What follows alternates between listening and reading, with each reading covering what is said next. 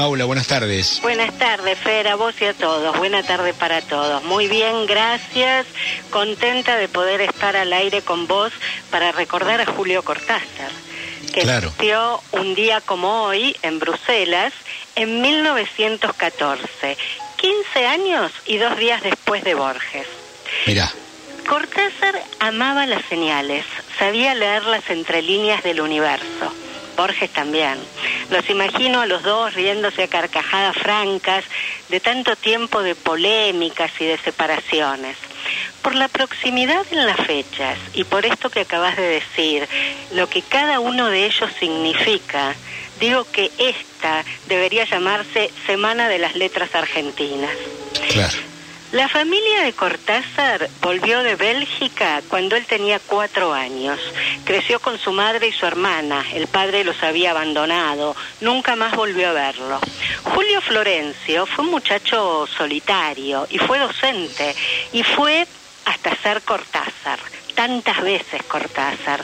Cortázar es pasión literaria y es compromiso social y es imaginación y es la sensatez con la que él encarnó la revolución de sus ideas y es su naturaleza de hombre cabal y es jazz y es boxeo. Cortázar es la existencia diaria transformada en magia, en belleza, en creación y en libertad. Casa Tomada es el primer cuento de Cortázar que se publicó en nuestro país, gracias a Borges. Era el final de 1947. Él dirigía la revista Anales de Buenos Aires. Cortázar le había llevado ese cuento solo para pedirle opinión. Borges aceptó leerlo y le sugirió que volviese en una semana. Cuando Cortázar regresó, Borges le dijo que había mandado el cuento a la imprenta Pasaron alrededor de 20 años. Cortázar vivía en París. Fer, te invito a leer breves párrafos de una carta que Julio Cortázar le mandó a su amigo y editor Francisco Paco Porrúa. Dice Borges en esa carta que indica a Paula. Perdón, dice Cortázar. Dice Cortázar, perdón. Sí, dice Cortázar de Borges. Dice, no te podés imaginar cómo se me llena el corazón de azúcar y de agua florida y de campanitas cuando al cruzar el hall de la UNESCO con Aurora para ir a tomarnos un café a la hora en que está terminantemente prohibido y por lo tanto es muchísimo más sabroso, lo vimos a Borges con María Esther Vázquez muy sentaditos en un sillón. Cuando me di cuenta, dice Cortázar, cuando reaccioné, ya nos estábamos abrazando con un afecto que me dejó sin habla. Mirá, fue algo maravilloso. Borges me apretó fuerte y ahí nomás me dijo, ah, Cortázar, a lo mejor no, usted se acuerda, ¿no? Que yo le publiqué cosas suyas en aquella revista, ¿no? ¿Cómo se llamaba la revista, che? ¿Cómo se llamaba? Yo casi, yo casi no podía hablar, porque el grado de idiotez al que llego en momentos es así, es casi sobrenatural, pero me emocionó tanto que se acordara con orgullo de chico de esa labor de pionero que había hecho conmigo, y entonces le recordé a mi vez todo lo que eso había significado para mí, sobre todo porque él me había publicado sin conocerme personalmente, lo que le daba muchísimo más valor a la cosa. En fin, che, yo estaba hecho un pañuelo Después lo escuchamos a Borges en su conferencia sobre literatura fantástica, dicha en un francés excelente, y a los días vino al UNESCO y le rajó una charla sobre Shakespeare que los dejó a todos mirando estrellas verdes. La chica Vázquez me arrancó la lectura de dos cuentos para una emisión de radio municipal y se fueron a España.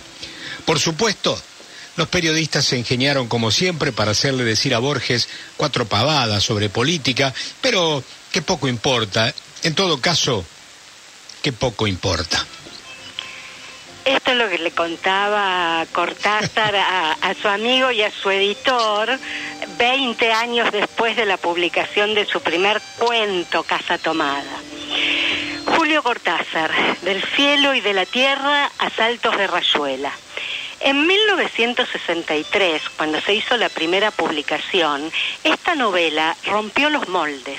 ofreció una literatura inusitada, ajena por completo a dogmas y a cánones. Rayuela plantea lectura activa. Si bien toda lectura lo es, atravesamos la trama con todos sus condimentos y sus personajes, Rayuela, además de proponernos elegir una ruta de lectura, nos invita a descubrir ese mundo que parece sin reglas y sin embargo mantiene lealtad plena a sus propias pautas. Por ejemplo, cuando Horacio Olivera le dice a la maga, dibujamos con nuestros movimientos una figura idéntica a la que dibujan las moscas cuando vuelan en una pieza. De aquí para allá, bruscamente dan media vuelta, de allá para aquí. Eso es lo que se llama movimiento brownoideo. ¿Ahora entendés? un ángulo recto, una línea que sube, de aquí para allá, del fondo al frente, hacia arriba, hacia abajo, espasmódicamente, frenando en seco y arrancando en el mismo instante en otra dirección. Y todo eso va tejiendo un dibujo, una figura. Hasta aquí, Rayuela. Antes de estas líneas, para acompañar con la escritura, Cortázar creó dos historias diferentes, alternándolas renglón por medio. Al leerlas, nuestra mirada hace un dibujo similar al vuelo de las moscas. Durante los años de escritura, Cortázar sostuvo que el título de su antinovela, así la llamaba, sería Mandala. En una carta le contó a su amigo Manuel Antín, hasta casi terminado el libro, para mí se seguía llamando así. De golpe comprendí que no hay derecho a exigirle a los lectores que conozcan el esoterismo búdico o, tibetano.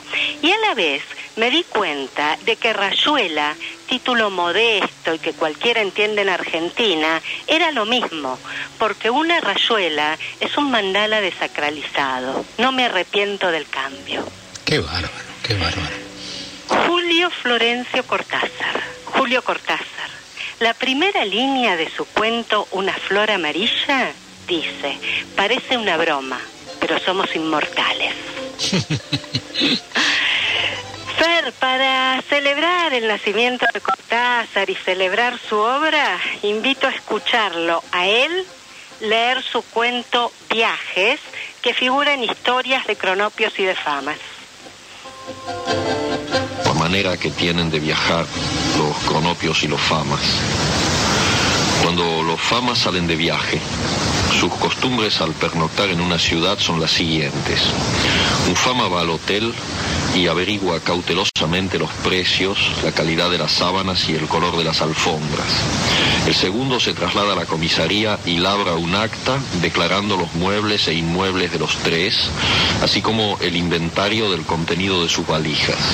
El tercer fama va al hospital y copia las listas de los médicos de guardia y sus especialidades. Terminadas estas diligencias, los viajeros se reúnen en la plaza mayor de la ciudad, se comunican sus observaciones y entran en el café a beber un aperitivo. Pero antes se toman de las manos y danzan en ronda. Esta danza recibe el nombre de Alegría de los Famas. Cuando los cronopios van de viaje, encuentran los hoteles llenos, los trenes ya se han marchado, llueve a gritos y los taxis no quieren llevarlos o les cobran precios altísimos. Los cronopios no se desaniman porque creen firmemente que estas cosas les ocurren a todos y a la hora de dormir se dicen unos a otros, la hermosa ciudad, la hermosísima ciudad y sueñan toda la noche que en la ciudad hay grandes fiestas y que ellos están invitados. Al otro día se levantan contentísimos y así es como viajan los cronopios.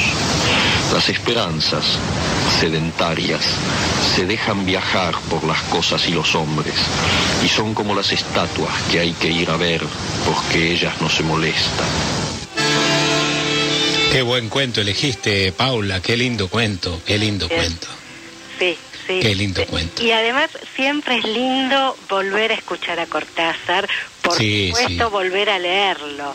Y, este libro, Historia de Cronopios y de Famas, es una obra muy accesible, eh, porque a veces lo que sucede con, con, Cortázar es que le dan a chicos muy jóvenes rayuela, y lo único que se logra es que odien a, a Cortázar porque todavía no tienen la madurez para leerlo, pero en cambio empezar por estas eh, es un, un buen camino. Tributo a Cortázar que está ahí en la Avenida de Mayo, precisamente donde él, en la London, donde él situó también las, escenas de, Rayuela, ¿no? bueno, gracias por este momentito, recordándolo en el eh, aniversario de su nacimiento, 26 de agosto de 1914. Paulita, un beso grande y mañana nos encontramos con otro momento en este espacio de literatura que tenemos aquí en nuestro programa. Un besito grande, ¿eh? Otro para vos, gracias por todo. Hasta mañana. Buena tarde a todos. Hasta mañana.